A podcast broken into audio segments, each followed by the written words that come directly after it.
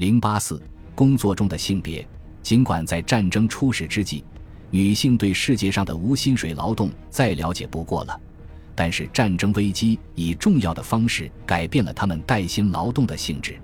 一些女性在此之前就转移到了那些仅限男性的工作上来，其中大多数女性从一种工厂工作转移到了另一种，或者对绝大多数女性而言。他们的工作从家政服务转移到了工业或服务业领域。整个西欧为了1914年的大战，全都动员了起来。其中，女性农业工作者仍然仅占劳动力的一小部分。而在战争期间，他们在农业方面的地位显著提升。其中，意大利尤为明显。在工业方面，女性并没有实质性的取代男性；而在农业方面，则是相反的情况。与并没有正式女性组织的意大利相比，英国既需要提高其国内的食物供给量，又需要补充劳动力。结果，像女性陆军和女性森林军团等特殊组织招募城市女性来弥补这一缺失。作为食品的主要生产者和消费者，女性在战争期间所提供的支持起到了重要的作用。在当时的战时海报上。一位面带微笑的女性宣称：“厨房是取胜基石。”或许这可能有些夸张，却很好的体现了女性在连接国内任务与为战争胜利所做出的努力上起到的纽带作用。然而，对许多由男性在战后可以胜任的工业领域或其他职业而言，女性并非第一选择。包括工业家及政府官员在内的雇主。他们会首选在军工服务方面很年轻或很年老的男性，其次是那些海外或殖民地劳动力，最后才会选择女性。直到一九一五年，女性才以绝对的数量转移到工业劳动上来。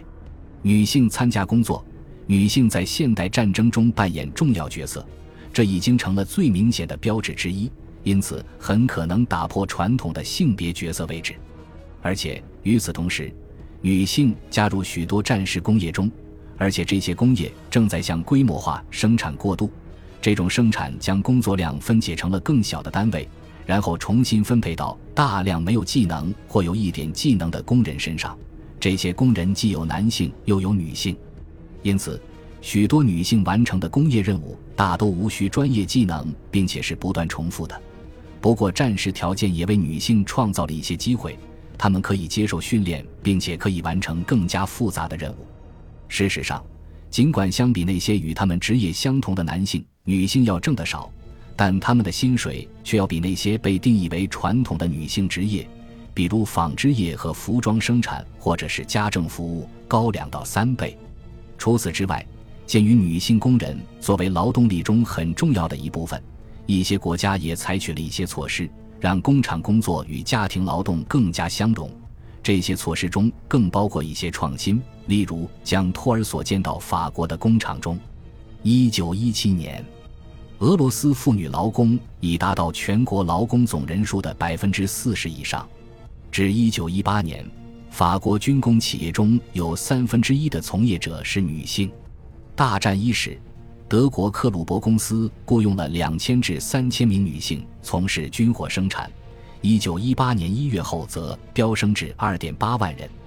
同年，英国劳工妇女人数几乎有五百万，但战前仅有一百万。可供妇女们选择的岗位层出不穷，金属加工及军火制造领域尤其如此，整个气象为之一变。因为十二小时工作下的繁重劳动。常年与 TNT 一类可产生毒性黄疸的化学物质打交道，加上潜在的爆炸危险，可以说女性工作的危险系数和劳作强度与男性不分上下。动员劳动及家庭责任带来的双重压力，让女性工作者苦不堪言。战时奥匈帝国、德国和俄罗斯等国家的女性更是深陷其中。1917至1918年间。女性劳工的社会角色日益政治化。德国、法国、意大利及俄罗斯等国女性在罢工和抗议中占据主导地位，突出体现了这一点。女性投身工厂工作，也重塑了其他领域女性的社会分工。例如，美国国内的白人女佣进入工厂工作后，非裔女性便离开南方的广阔田园，填补了这一市场空白。女性们从事新的工作，极大改变了战时社会形态。伦敦时事评论员指出，越来越多的女性成为有轨电车司机、警察，走上那些从前男性专属的岗位，成为上班族。今天，女性从事的秘书等工作在战时初具规模。彼时，间谍工作方兴未艾，女性也在这一领域中崭露头角。一战时最臭名昭著的女间谍玛塔·哈利于1917年执行任务败露后。被法国政府处决，而其他女性间谍则为赢得这场战争做出巨大贡献。这其中，沦陷区女性尤其功不可没。大多数国家开始依赖医学领域中的女性劳动力，尤其是护士。战争初期，医院任职的专业护士包括红十字会国家分支机构招募的妇女。或者在英国为其他服务团体，如急救护理组和志愿救援支队服务的妇女，她们也会开救护车和建立战地医院。相比其他职业，护理行业让女性有机会在战争期间做些不可或缺的工作，从而为国家效力。这些工作又正和他们的性别相匹配。虽然护士理应躲避前线的风险，但事实上。他们经常驻扎在战地或者附近，冒着生命危险救治伤员。虽然女性医生数量少，并且经常遭人质疑，但他们也提供了帮助。面对政府经常性的打压，这些勇敢的女性仍主动设立医院。埃尔西·英格丽斯医生通过英国主要的女权组织及英国全国女权联盟募集资金，在法国、塞尔维亚和俄罗斯建立了苏格兰妇女医院。一九一五年，英国陆军部放松了对女性医生的打压政策，并允许医生路易莎·加雷特·安德森和弗罗拉·莫里在伦敦建立了恩德尔街军事医院。一些甘于奉献的美国女医生也想方设法地到法国提供医疗服务。战争结束时，他们不仅在欧洲治疗伤员，殖民战地印度和东非也有他们的身影。还有些妇女负责运送伤员。这让他们像医生和护士那样直接接触到战争中的残杀。最令当代人疑惑和震惊的是，战争时期女性被纳入国家武装部队。战争早期，英国的几个妇女团体设立了妇女自愿预备队等准军事组织，他们下定决心证明女性也可以为保家卫国做出贡献。尽管在当时，人们谴责他们穿卡其布做的衣服来假装士兵是在侮辱战士，但到1917年，英国政府设立了第一个正式的女子辅助部队，该组织准许其成员在部队中提供辅助性的服务。法国女性在部队里也履行类似的协助和支持职责，正如一个文章标题所言，他们负责打扫房间、洗衣做饭这样的工作，但他们没有军衔。也不能像英国女性那样穿军装，德国也开始招收妇女来负责基本的军队辅助任务。这样一来，女性有力地帮助了男性在战场上发挥更重要的作用。女性在参战中备受排挤，有两位传奇人物打破了这一现象，成了独立女性中的代表。她们其中一位是英国女性弗洛拉·桑迪斯，服役于塞尔维亚军队。另一位是罗马尼亚的埃卡特琳娜·特奥多罗尤，她曾是一名护士，最终于1917年在战争中被杀害。显而易见的是，1917年，当临时政府允许他们这个创举的时候，俄罗斯女子死亡之营的成员们就引起了广泛的关注。紧跟着俄国革命的是大规模的叛乱。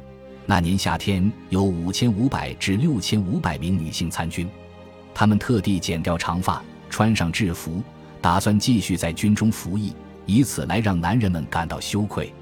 这些女性军队中最著名的，也是见证这场战争的一支军队，是由玛利亚·波卡列娃领导的。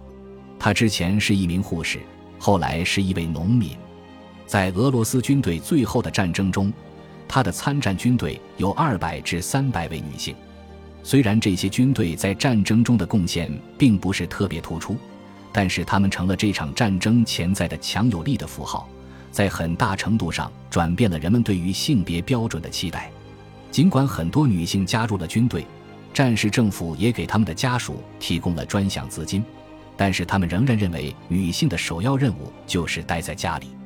一方面，这些资金意在保持士气，这与女性家属生活的好坏一致。法国设立了一项津贴体系，采用均值测试，这样。只有那些完全依赖于士兵工资的人才能获得国家补助。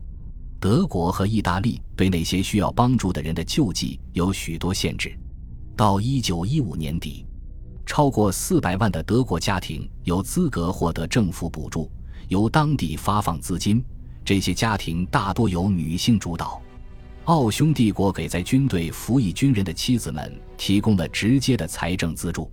然而，在这两个例子中，逐渐恶化的战争形势使这些资助变得更加困难。除此之外，政府控制这些资金的发放，以实现其他的战争目的。例如，奥匈帝国决定要扩大劳动力，于是停止了对那些不需要照顾孩子的妻子的资助。在一些比较富裕的国家中，美国有着极为慷慨的国家资助，尽管美国参战的时间相对较短。但仍然将士兵工资的一部分直接提供给他们的妻子，不管他们的财政状况如何，而且没有种族之分，平等对待。军人妻子的津贴如此丰厚，有时甚至超过了战前军人的收入。在大多数情况下，尽管资金分配数量有所不同，国家仍然承担着额外的角色，监督那些忍受着分离或是得到士兵津贴的女性。尽管资金有时被用在了某些情况下不合法的妻子和孩子身上，但是在一些地方，如果妻子被发现品行不端，相应的资助也会被取消。除此之外，女性相对较高的战时补助也引发了铺天盖地的报道。据称，在法国和英国，战时女性工人行为不检点，引起了公众的呼声，督促政府约束他们的不端行为。伴随着这些担忧的是，将一些女性视为潜在的内部敌人，威胁着社会和军队的士气、道德和繁荣。恭喜你又听完三集，欢迎点赞、留言、关注主播，主页有更多精彩内容。